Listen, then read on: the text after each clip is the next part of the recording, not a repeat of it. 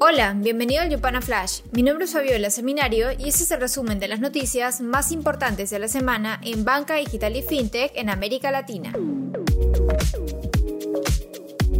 Esta semana, el sector fintech en México espera acelerar su crecimiento y está apostando a que el regulador apurará una lista de autorizaciones pendientes. Unas 60 nuevas empresas tienen un buen chance de entrar a competir. Desde que se aprobó la ley fintech mexicana en 2018, unas 100 startups han pedido permiso para operar frente a la Comisión Nacional Bancaria y de Valores, pero solo 24 han recibido la venia. La Asociación Fintech de México espera que el regulador avance con docenas más en los próximos meses. En otras noticias, Apple convertirá sus teléfonos en terminales de pago. Usando tecnología Near Field Communications, los iPhone aceptarán pagos electrónicos y con tarjetas con un toque. El servicio fue presentado como Tap to Pay y su lanzamiento será a fines de este año en Estados Unidos. Apple dijo a Yupana que aún no hay información sobre el arribo de este servicio a nuestra región. También en la región, el grupo asegurador ABLA lanzó Iglu, una plataforma para la adquisición de seguros digitales de propiedad para empresas y personas. La InsurTech fue lanzada en Perú y se espera su expansión a los otros mercados donde el grupo tiene presencia, México, Brasil y Chile. Iglu permite una suscripción digital con el uso de inteligencia artificial y Big Data. Ebanks, el unicornio brasileño de pagos, está a la espera de un mejor momento para una eventual oferta pública inicial. El anuncio es hecho en momentos en que fintechs como Nubank han sufrido una pérdida de valor de más del 30% en la bolsa de Estados Unidos. Ebank inició sus trámites de OPI en octubre del 2021.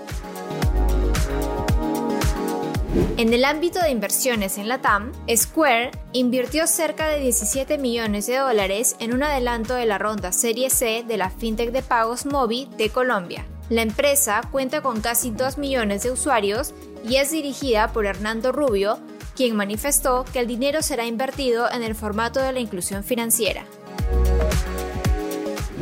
Flexio, una fintech mexicana de pagos y cobranza B2B, recaudó 3 millones de dólares en su ronda semilla liderada por Costanova Ventures y Soma Capital. Los fondos serán utilizados en la mejora del producto y para escalar el equipo y las ventas.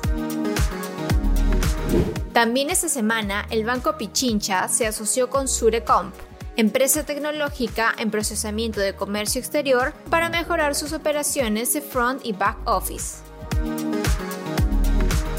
Por otro lado, Paola Belicia, ex vicepresidenta de marketing de Google para Latinoamérica, es la nueva presidenta de pagos globales en Ebanks. La ejecutiva liderará las áreas globales de ventas, marketing, operaciones y expansión en América, Europa y Asia. En Argentina, bancos y fintechs se enfrentan una vez más. La Asociación de Bancos Argentinos presentó un informe donde resaltaron que las fintech cobran tasas de interés promedio anuales de 93%, mientras que la de los bancos alcanza un 53%. En agosto pasado, los dos sectores elevaron sus diferencias por el cobro de un impuesto a las billeteras electrónicas, y algunos incluso hablan de una guerra declarada entre las industrias. Finalmente, es sabido que la inteligencia artificial está emergiendo como una tecnología fundamental para la innovación en servicios financieros. Pero, ¿cómo impactará esa tecnología en la industria y cuáles son los casos concretos que los jugadores deben empezar a aplicar? Apúntate a nuestra clase magistral para saber cómo la inteligencia artificial permitirá el crecimiento de los negocios fintech ofreciendo protección e innovación. Te esperamos este 15 de marzo.